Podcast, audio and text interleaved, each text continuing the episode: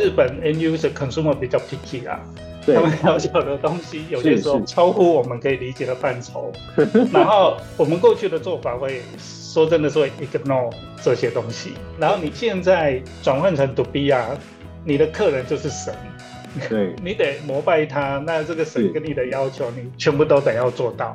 这个完全是不同的，所以我们变成一个，算讲极端一点，我们变成一个奴才了。组组织说什么，那奴才渣，我们做就一定得做到。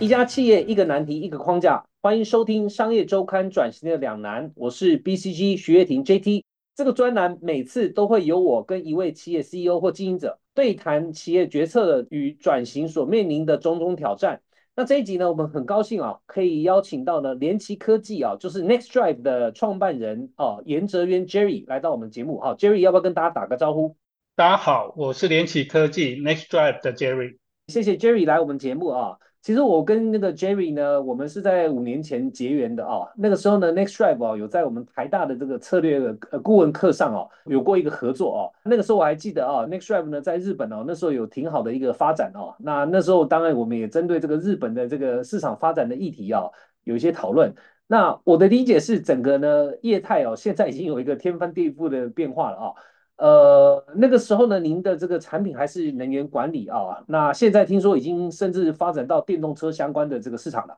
那那个 Jerry，您可不可以跟大家先介绍一下 Next Drive 到底在做什么的，然后还有近期的一些表现？好的啊，Next Drive 主要是把用电、发电、储电这样的一个设备数位化，也就是说，把这些用发储设备的使用的电的数据带到云端。那根据这些数据，我们去做一些大数据的分析，从里面去找出一个调控的方法。那这个调控的方法会有什么好处呢？首先，我们帮你去盘整你的整体的用电的一个所谓的 profile。那根据这个 profile，我们给你一个好的调控建议。它可以是针对电费的节省，可以是针对你的绿电占比的比例，以及你的绿电该怎么购买。同时，我们也可以从这个用电的数据里面啊，协助你去做用电的碳排放的一个统整。对，那刚好是以现在二零五零近零碳排这样的一个议题，那我们就是扮演你整个一个企业经营者里面的一个等于是军师的角度。是是是，我记得您好像是二零一七年进日本嘛，当初为什么这个考虑进日本？这个契机是什么？呃，我们是因缘机会啦，我们是在展会上啊、被日本的客户看到。那当时我们其实做的一个 solution 还是面向 consumer，就是比较是 consumer 的 product。那日本在二零一六年低压电力自由化，那同时他们低压电力自由化有一个基础，就是叫智慧电表，因为智慧电表是做一些所谓的数据的，我们叫 metering，就是说我们去看，哦哎，每分钟每秒钟你到底用电多少啊？那自由化的一个情况底下，他们就有所谓的这些数据拿来跟第三方的售电公司做清算，所以嗯那时候日本同时在规划一个叫家庭能源管理系统。一个家庭里面，你既然知道你的整个用电的状况，那如果我们要让家里的用电用得更好，那是不是有一个软体？因为你可以看到你所有的一个用电的状况的情况底下，可不可以嗯透过主动节能？所谓主动节能，就是说，呃，这个时间是高电价时段，那呃家庭主妇或者是关心家里用电，因为日本电费高嘛。就会去关掉一些不必要的一个耗电设施，所以我们一开始进日本的时候是以这个角度去切入市场的。哦，所以简单来讲，你们当初提供的这个产品，就是可以让家庭的用电能够用数位的方式很清楚的展现，然后利用这个事情可以更有效的来管理他们家庭的用电的能源，是吗？是的，我们当时初期的理解是节能，但后来当然发展出不同的样貌，而且这个样貌从我的角度来看呢、其实是呃节能是结果，但是呃不能影响到每个人的生活，所以我们后来公司的一个 slogan 我们就把它改了，我们叫善用每一度电。哦，善用每一度电，OK，是的，了解了解。但是这个还是针对这个家庭用户是吗？没有错，就是我们呃因为当时的这个介绍人他看上我们的产品，就是一个大概是掌心大小四点八四点八公分立方的一个 gateway。那日本你知道他们喜欢小精致的东西，然后他们的住家环境。大概平均啊，我们讲四口之家，大概室内大概是二十平到二十二平大这样的房间，所以我们那个 gateway 是通过无线的通讯跟智慧电表跟家里所有的用电设备去连接，所以它非常的精巧。那日本人很喜欢，日本人甚至跟我们讲说，他们找遍全世界找不到这样的东西，希望我们可以跟他们到日本，然后去啊探索一下这个市场。那最终我们去了，然后也觉得当时对这个市场的理解真是不够深入，所以我们也觉得哇，这个市场好大，有五千万的 household，就是五千万的家庭用户，这个市场非常就是按照我们一般企业经营的时候，我们先从 ten market 来看嘛，然后 same market 我们就去就是去抓那个我们到底 service 可以占多少的一个比重，那最后是你多努力，然后你可以得到多少多少的 market share。对我们当时就是也做了一个这样的分析呢，我们认为啊，随便一 percent 都到十 percent，只要在五六年内达到，其实都是很惊人的。对我们当时做这个判断，然后就决定公司从一般的 consumer product 上面去转型，然后 all in 到日本的这个新能源市场。哦，好，这个在我们谈下面之前呢，我我先简单还是跟那个观众解释一下。那个刚才提到，就是在日本的有大概五千万户的这个家庭用户，那这个应该就是您刚才所谓的这个 TAM 嘛，就是 Total Addressable Market 啊，就是总共的市场的的这个这个容量。然后呢，您刚才又提到另外一个词叫 SAM，对吧？SAM 啊，就 Serviceable 的 Addressable 的 Market，意思就是说。这五千万里面呢，不可能所有的人你都可以服务到嘛，对吧？有可能你今天，比方说只在东京哦，只只占可能里面的百分之四十等等的，所以那个 SAM 哦是更小一点，比 ten 更小一点，但是这个 SAM 对你们来讲才是真正的你们吃得到的市场。对的，我们当时 SAM 的算法是看它智慧电表的普及率，所以一七年一七年的时候大概。啊，因为我们也标定了呃东京电力的辖区，东京电力有两千九百万的用户，那东京电力在在一七年的时候已经是大概超过五十 percent 了，然后他们在二零二二年要达到一百 percent。哦，二零二二对，所以看来市场其实真的挺 promising 的哦。可是您刚刚一开始的时候你也提到，就是说近年来其实你们这个本来以家庭为主。那现在你们反而变成企业的军师，是不是听起来你们是有一个转型啊？就是从本来的给家庭用户为主的，到后来以企业为主的，是不是有这方面的转型啊的过程？有，有的。对，我我们这个转型的过程还蛮巨大的，也面临了非常多的挑战，有非常多的呃痛苦，但是也有一些喜悦在里面啊。那我就简单的说一下我们这个转型的过程好了。对，首先这样子，就大家一定很好奇，想知道。哎，明明市场那么大，对吧？那个你刚才提到，一方面就是这个有有五千万家庭用户，然后呢，这个智慧电表，对，尤其包括东京的这个电力公司，对吧？那个就 TEPCO 嘛，他们想要推百分之百的这个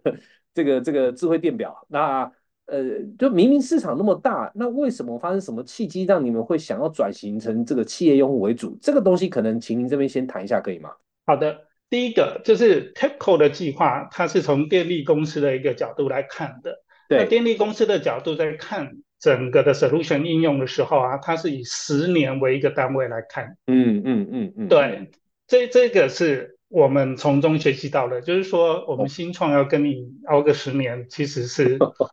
是是很痛苦，走不下去的。原来这是第一个。那第二个，第二个是电价，在那个时间，每度电的平均电价是二十六块日币。是，那二十六块日币，当时大概三点七、三点八兑换一块台币的话，大家可以简单换算一下，大概就是六块钱、七块钱台币这样的一个水准。对，那我就做一个对比，现在东京电力辖区就是。啊，它几乎都是时间电价哈，离峰跟啊尖峰，尖峰大概是五十块，离峰大概是三十五块，意思就是我离峰还比以前的尖峰贵哦。现在意思就是用户不够痛，所以它的 motivation，它的驱动力就没有那么强，嗯，这是第二个点。嗯，那第三个点就是大家都经历到的，就是啊，我们在那边努力了呃两三年，其实有初步成果，有大概将近两万个用户在呃在日本，对，然后就呃跟东京电力有个默契，我们希望赶快来扩大，然后就 COVID 来了，对，那 COVID 来了，其实可能大家在台湾呃如果可以回想那段时间，台湾呃是有益于全世界大部分的地区的。就是呃，日本是封锁，再开放一点，再封锁，再开放一点，所以基本上你进不到家里，对你也不可能进到家里，它改变了蛮多行业的游戏规则。所以我们在那时间其实也这个已经不是说呃我们主动去转型，而是我们如果不做出因应，那我们应该会有很大很大的问题。哦，OK，所以看来你们转型的这个原因是很清楚的，不转不行啊。尤其是不转不行确实，当然不转不行，不代表你们可以转成这个真正企业用户可以打开嘛。那你们是到后来是怎么找到企业用户这个市场，然后怎么样子打开这个局面的？我们那时候在日本，我就记得我们连续啊，大家一起聚在一起，就是你也知道，就是新创，我们一些老战友在一起的时候，那互吐苦水嘛。然后大家这么辛苦，怎么到现在整个情况是这样？所以那时候我们其实做了一个比较大胆的假设，就是说那时候已经看到 COP 的一些决议了，就是说我们到那个呃二零三零温度控制到一点五度 C，然后二就是二零五零我们要达成近零碳排。对。然后日本最早的时候是有一个京都议定书，然后才到巴黎协定。所以，我们我们在日本是比较早接触到这个议题。那我们也认为说，家庭推不动，企业可能被迫一定要往这样的一个路径上去走。所以，先基于这个假设，我们就开始参与展会。就是展会是日本相较于台湾，我们我们台湾的展会啊，某种程度是比较大家来寒暄啦、拜拜型的。那日本他们在这个 B to B 的商业的形式上，因为我们的底子啦，就是我们过去的经验，我们几个那个早期的 member，就是我们公司的 partner，早期都是做 B to B 的，所以我们对 B to B to B 这一块并不会说不熟悉，只是没有在日本有太多经验。那我们去理解、去问的一些前辈、前辈，他们就告诉我们说，日本很简单。你就是交朋友，那交朋友的场合就是先做一些主主流的媒体做一些广告，然后呃，你到展位上，自然有好奇的人会来看，会来问，所以我们我们是对从这一点上开始去转变。哦，所以等于是利用参加展会这个事情，然后认识了潜在的可以帮你们打进这个企业市这个用户的市场的客户是吗？对，这是一条路。但另外，因为我们日本的负责人啊，对，他是东京大学的硕士。那东大有很强大的校友会系统哦，所以我们也 leverage 这个校校友会的系统，去啊去跟他的这些学长学弟们啊去探寻探寻机会。那当然，这些人可能都是在一些大公司里面担任，可能是中间主管吧。对，所以也会多了一条管道。其实我觉得 B to B 这一块哈，就是人脉啊，就是比比赛比人脉。对，是是是是是，非常有道理，非常有道理。那还有吗？这个主要展会跟人脉之外，还有其他的方式吗？嗯，我们是有，也是误打误撞，就是说我们在做的东西在日本都算新。对，就是我们叫新能源嘛，前无古人，所以我们呃有一些大学的老师来找我们，那跟我们做共同研究。那这些共同研究其实很多，其中有一个是京都大学的，叫原田教授，他做的 solution 其实一开始我们不知道了，那后来才明白，原来日本智慧电表的通讯是他做的。那他的他的 project 是日本内阁府的 project，那是我们就跟他合作，他主动写信来，那我们觉得这京都大学嘛，这么大的学校，我们就跟他合作。那合作完，整个成果是在。啊，内阁府举办的一个发表会上呈现。那我们其实应该是说，他找我们的时候，他有个东西要做，然后跟本地厂商没有做起来，只剩下不到两个月的时间。那问我们愿不愿意接？那那时候我就我我就接了。然后对结果我们的 solution 做得非常成功。后来哦在一个大型展会，因为大型展会它是无线通讯哦，那无线通讯在大型展会里面，你要做 live 的 demo，其实风险非常高，因为嗯。展场上各式各样的无线电波干扰很严重。对。对然后这个老师就说，他发明的这个东西，就是在通讯品质上、抗电抗电波干扰上面是很强的。那哦我们三天三夜没有没有失误，没有任何的断线 data loss，所哦。以老师说他的东西很厉害，但他没有想到这么厉害，然后就蛮佩服我们的，也就跟我们变成了一个很好的伙伴。那这个老师，我我们刚刚说的，他在日本的整个智慧电表里面的通讯是他发明的，所以他有一定的分量。然后我们的共同研究的成果在日本也上了两，由内阁府发新闻稿啊，所以有上了大概两百多个日本的媒体，那也刚好有这样的机会，那我们整个知名度算是打开了。哇，所以内阁府帮你们做广告啊？对，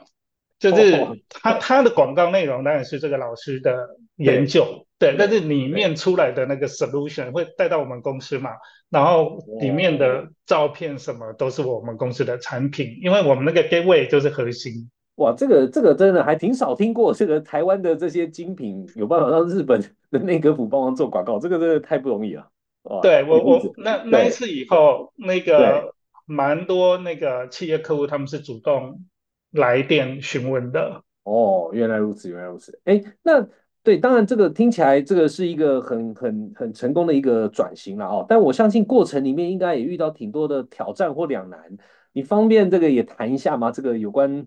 这个转型的过程里面遇到的挑战或者两两难是什么东西？好，那首先第一个是这样子，我们本来 to C 的时候啊，就是呃，你你的市场操作是完全不一样，你可能是要引起这些 consumer 的一些好奇或兴趣，或者是找到那种所谓 early adopter，他们可能占五 percent，就是往那里去钻，那你的广告投放一定会有一些成效嘛，那这些成效是马上看得到的。对。对，就是出货是会反映在这个，然后你成效不好，你就调整你的广告策略嘛。嗯嗯嗯，和比例是完全不一样，因为我们转型的结果就是说，我们变成服务这个 B 客人，那个我我们特别是采用一个叫 B to B to C 这样的策略，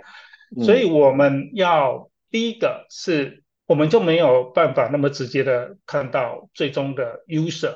的对。feedback，这是一个，哦我我们得透过它。然后第二个是，等于我们的成功要基于我们中间客人的成功。那日本我们当时呃有点比较天真的想法，就是说，反正我做的 solution 就是扩大嘛，找一个中间人嘛。那事实上不不是的，就是 to C 跟 to B，尤其是 B to B to B 的 requirement 完全不一样。对它它的对品质的要求、容错的要求，以及嗯它对他整个事业的规划的进度，就是日本人的 tempo。对那这个这个是巨大的挑战。那这个挑战来自于我们里面的商业的逻辑改变、行为改变。那我的人才是不是需要做适度的调整？这是一个。那我们研发的产品，因为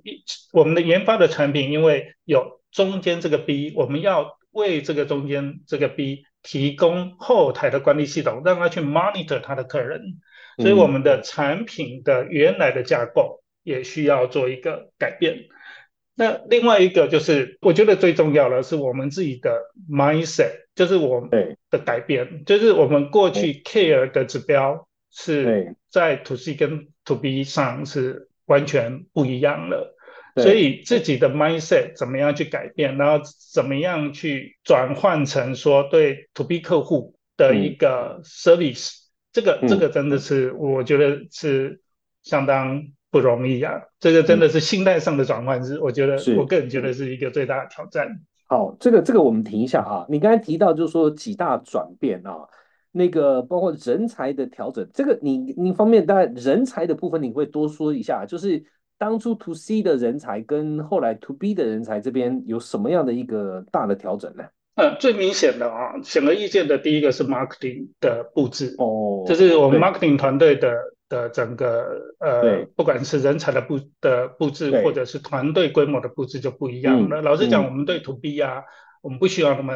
那么规模庞大的 marketing 团队，哦，然后我们只要针对特定的我们要进去的产业，找到它这些产业的人会出没的地方去做行销就可以了。甚至，呃，行销的范畴很多也还是透过那个，就是我们刚刚说的展会嘛，等于是嗯日本一年六大展，然后什么六小展、十二个展，我们就是 天天跑展会，这样的事情就、哦就不一样了。那以前对 to C 不会在展会上找到客人嘛？对，是但是 to B 就就是很大一部分是在展会上面，所以布置的是不一样。那第二个当然是销售的人才。那原来我们销售的人才对 C 这一端可能啊、manage 的是所谓的通路商。那这样的专才，其实在转换成一个 service provider，我们中间商，我们我们称为他们是 service provider，他们 provide 的 service 不像 retailer，它就是 box moving，它就是这个来这个走。那中间商他往往有跟他自己本身的事业有一些结合，嗯。那些结合有一些 customization 的需求，嗯。有一些就是这些额外的开发，以及他的嗯。POC 的尝试、onsite 对他的客人的一些试点，那我们必须要到这个场域里面跟他们初期都是一起做，一起实做。那哦。这样的一个部队 sales FAE 的需求，它就越来越高，所以人力哦真的是完全跟之前是完全不一样的。哦，OK，好，这个很好。嗯然后您刚才提到那个哇，第二点的话提到什么后台产品后台管理，这个我觉得还应该嗯比较容易理解啊。那个，但你第三点提到 mindset 这个部分，这边您方面也多讲清楚一点，就是说 to C 的时候的 mindset 跟 to B 的时候主要 mindset 的差别是在哪里？我觉得 to C 啊，我们老实讲，就是有些时候我们看到 end user 的回馈，那那些 end user 的回馈里面啊，有某些一部分，其实我们会认为就是说，日本 end user consumer 比较 picky 啊，对。他们要求的东西有些时候超乎我们可以理解的范畴，然后我们过去的做法会说真的是会 ignore 这些东西，因为你如果每一个、每一，因为你你 service 上万人，那每一个人有一个想法，你要全吃的话，就不可能嘛，对不对？对对，但但 to B 不一样 to B、哦 to B 的部分就是他的要求背后的道理是什么，你得去烦恼。他为什么会做出这样的要求？因为你如果没有办法满足这些要求，你的你的 business 是完全推不动的。他们不可能接受你。所以心态上的调整，我我说最难是因为我们过去，我我们事实上走到能源这一块之前，我们是做了 consumer product 嘛。那那种 consumer product，我们透过一些呃众筹啊，也在美国、日本、台湾都获得成功。所以大家那时候说真的，心里有一点骄傲。对对对，然后你现在转换成 to B 啊，你的客人就是神。对 你得膜拜他，那这个神跟你的要求，你全部都得要做到。对这个完全是不同的。我们好像说，哎，以前我们还可以设计东西，我们可以引领潮流，所以我们以前做的那个私人云，我们基本上就是算是一个引领潮流的东西。但对。现在不是，现在是你不用引领太多潮流，你把我的东西做好、做稳、做安全，可能是最重要的。然后客人有一些无理的的那个要求，你你听起来无理啦，但是他可能有某些道理。哎，你你就不要多问了，你就做给他就对了。对。是，所以我们变成一个，算讲极端一点，我们变成一个奴才了。组组织说什么，那奴才渣，我们做 就一定得做到。是是是是是，这个说的非常好，这个完完完全可以，我可以这个想象啊。可是好，这个 to C to B 这个事情的调整跟改变，这个您讲的还挺清楚的。可是这边有没有遇到什么挑战？就是在这个 to C 转成 to B 的时候，有没有遇到什么挑战或两难啊？可不可以 highlight 一下？其实我刚刚讲到一个最大的点，就是我们转换成 to B 以后，我们提供的是平台军火库。对。那第一个是客户其实对这个新领域也不太懂，对。他不太懂的情况之下，你要等他，你要说，哎，我提供给你这个平台工具啊，你来做，他是不会做的。对，那不会做的情况之下，我们为了让有生意嘛，那就来吧，我跳下去自己做。对，那我做给你，那这个做给你这这个过程，其实有一个也是我们中间体会的，就是说当。它的好处是这样子，就是说你如果全部都做完了，那客户跟你的紧密的程度是黏哒哒，基本上分不开了。没没有你，他这个生意不能做。但是一个缺点就是说，你东西做越多，他的要求就越多。然后日本对品质的要求极高，你每一个环节就不能出包。对，那他就是把你的整个产品可以上线的时程，对，其实也会会比他自己做短一点啦。但是。也是拉得更长，跟我们当时预期说，哎，我我我们就做一个类似 Google 平台啊，做几个示范，然后大家都来，是不一样的。你你帮他做以后，你台湾话叫聊了起啊，那你就得参参与到底。好，这是一个，这个是一个很很巨大的挑战，就是等于是 A，连 service 本身我们都要照顾好，所以我们有些客人哦，他们到现在，他们连 logistic 就是。还有 customer service 还是我们在帮他做的哦，就是做还有几个比较大型客人他没有，中小型客人就还是有他们的老寄货啊，接到他们客户那，然后客户有问题啊，他要客服的服务是我们是我们帮他们处理的，就是可以到这个程度，那跟我们以前读西也有点像。对，那第二个是说，如果是客人他自己做，那就真的是要教会他。教会他等待他，那等待这一个，尤其他们想要自己做的客人，他不会告诉你他 exactly 要做什么。对，他他他们的个性是会藏东西到非常非常 late stage，就是要上市了，哎，你你他才会告诉你，他不会让你是上市以后才知道，但是他会放到最后那个 moment 才把整个 picture 让你明白。对，所以所以那一块的。无法掌握是很大的，好，这是客户端。那最后一个就是我们我们刚有提到的人才不一样，对，那人才不一样就是来自于内部的，呃，比如说转型都会造成人力的流失啊，或者是说我们有些 talent 会会离开，对，因为转型你需要转型，代表说你原来的事业并没有达到一定的成绩嘛，所以新创本来就是会一直面临这样的问题。了解，嗯，那你要重建，然后你要重新再把大家带到一个好的轨道上，那这个这个是对对我来说是一个也是极大的一个挑战。哦，哎，这个我简单的这个那个就归纳一下啊，就人家提到可能有三个挑战，一个就是说客户会就是一直要求嘛，那你要做给他嘛，那做给他越多，粘性越越高，但是他要求就更多。然后第二个的话，就是可能你对这个是不是最终使用场景啊，就是信息不够充分呐，对，所以你不太 sure 的，就是他就是你这个产品它它最终到底会用在什么场景上面。那第三个就是人才有可能会因为人才的需求不同会流失，是不是这三点啊？是哦，那这个我回到第一点聊一下啊，客户要什么你都做给他，那客户越年那这个东西有什么这这是什么挑战？你就做给他就好了，为什么对你来讲这是挑战？对，就是每一个客户如果都这样要求我们，我们的团队就要扩很大。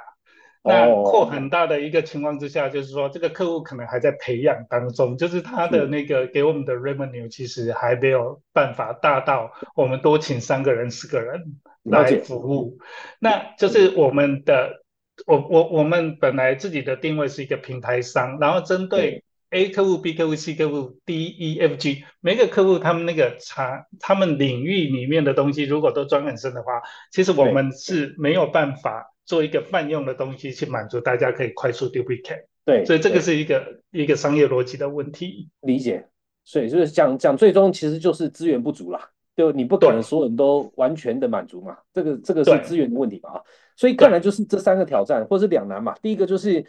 怎么样在有限的资源之下。呃，能够这个尽量满足客户需求，提升粘性。那第二个就是信息不充分哦，这个事情的话就很痛苦，对吧？因为你可能是最后一秒之前才知道你客户最终要怎么用你的产品。然后第三个的话，这个因为人才的需求改变，所以有可能会流失。好，这三个是应该您您转型的时候遇到的挑战是吗？是的。OK OK，好，那挺好。那如果这样的话，我我我也简单的分享一下我们顾问看到的这个面啊。呃，当然，这个我我觉得这个是一个非常经典的例子啊，就是说公司呢从 to C 呃到 to B 的转型啊，那这个过去呢，当然有很多的这个公司哦做过类似的事情啊，那不管是从 to C 或到 to B，或从 to B 到 to C 啊，就发现这两个呢，虽然卖的产品可能类似。呃，但是呢，这遇到的挑战真的挺大的。那我我先简单呃讲一下我们看到 to C 跟 to B 的几个关键差别哦。那很多刚才 Jerry 其实都 cover 到了。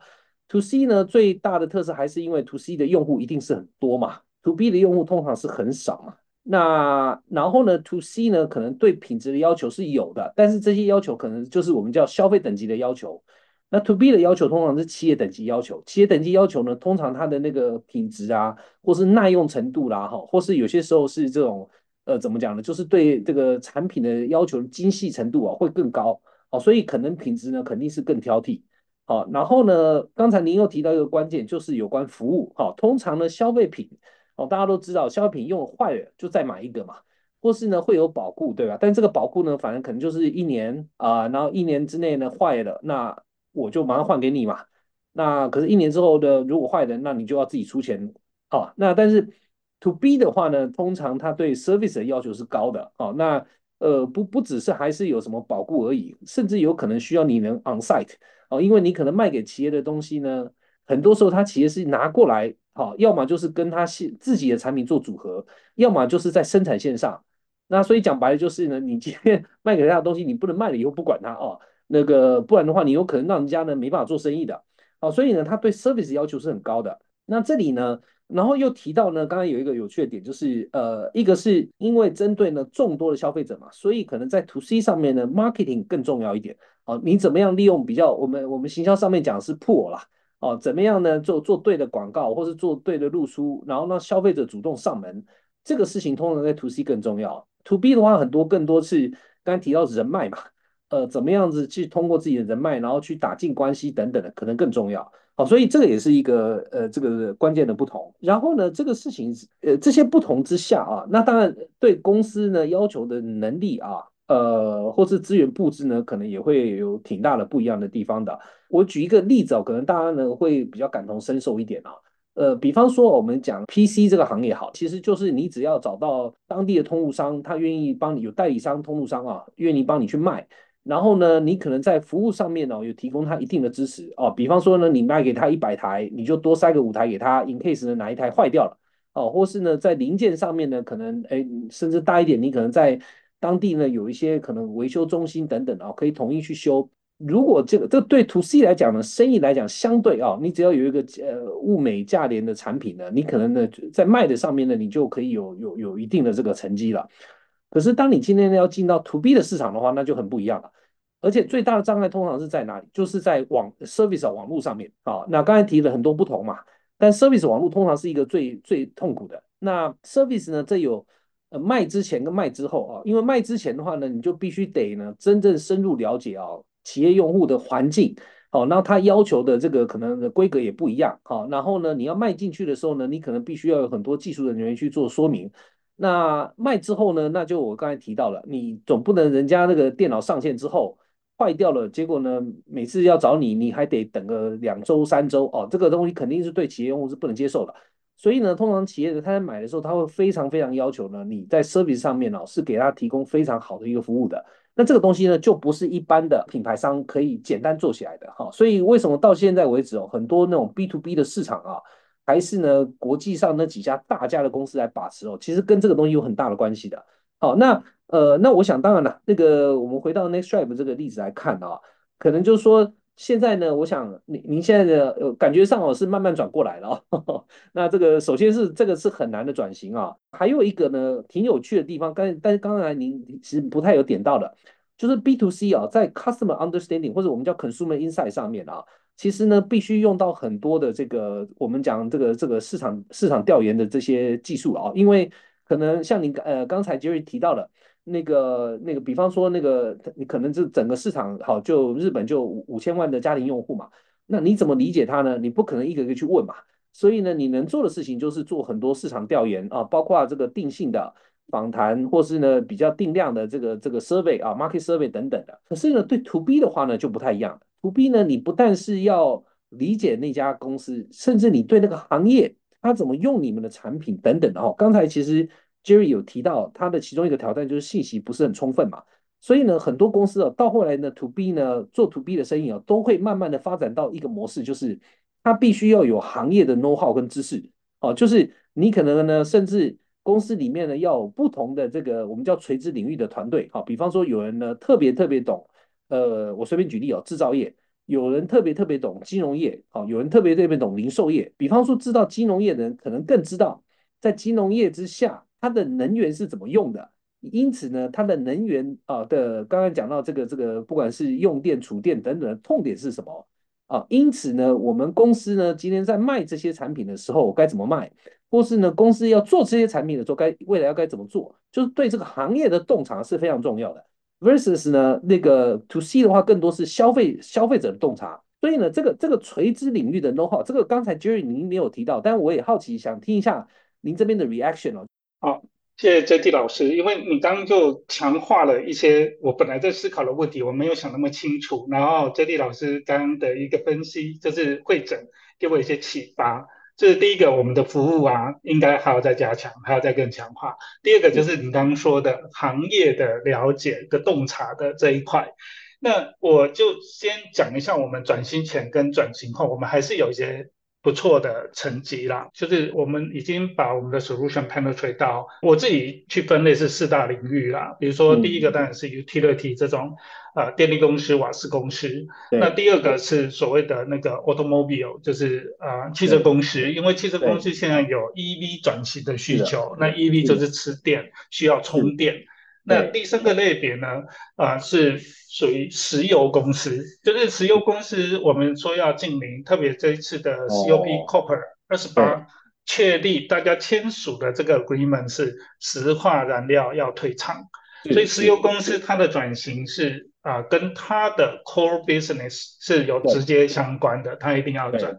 那第四个类别就是比较我们属于叫新能源的一个服务者，比如说是 power retailer 售电公司啊，或者是传统公司家电公司要转型，对，我们也有这样的客户，就是对我们来说就是其他类别，啊，特别现最近比较有进展的是 logistic，因为 logistic 交通占全球的碳排是十七 percent，所以它是一个被关注的重点。所以，我们大概转型前跟转型后啊，就有这样的差别。从单一、很单一、single 的一个 product 变成你要服务的 pro 的类类型就这么多。然后，我们对行业的了解，我们其实是有找外部的 consultant，是，就是透过找外部 consultant，但是还是不够。对，是真的跟 JD 老师刚说的，我我们对行业的了解是。啊，真的是远远还不够。那这一点可能是接下来公司要继续往 to B 这一块发展啊。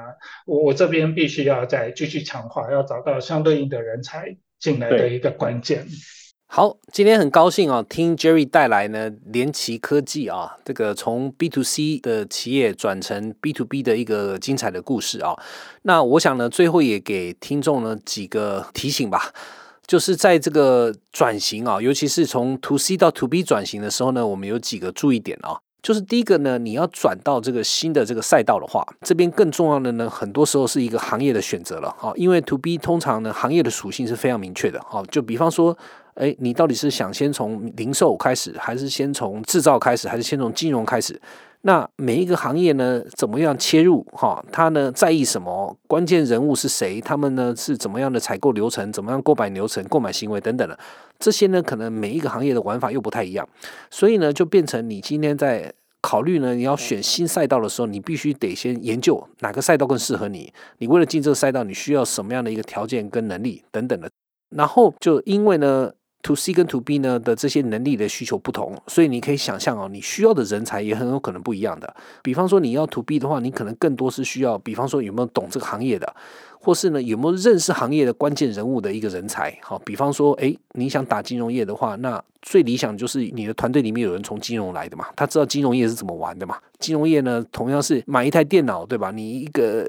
消费者买电脑的行为，一定跟金融行业买电脑行为会有一个巨大的不同，对吧？所以最快的方法就是你有这方面的人才，这是第二点。这个我相信哦，对 Next Drive 来讲呢，可能也是也不是一两年可以马上 build 起来的能力啊。但我相信呢，你们现在是在正确的道路上啊。你刚才已经有一个雏形了啊，包括刚才讲到的什么四大领域嘛啊，utility 啦、EV 啦、石油啦，或是什么新能源、家电公司等等。其实这些呢，您刚才已经提到了，这四个领域它的客户要求都不一样，因为它的使用场景不一样，所以呢，你可能得针对这四个领域呢去发展不同的这个解决方案嘛。那那当然，你们现在的初步了，我觉得找外部的这些专家来帮忙，这个这个肯定是很好的一个起点。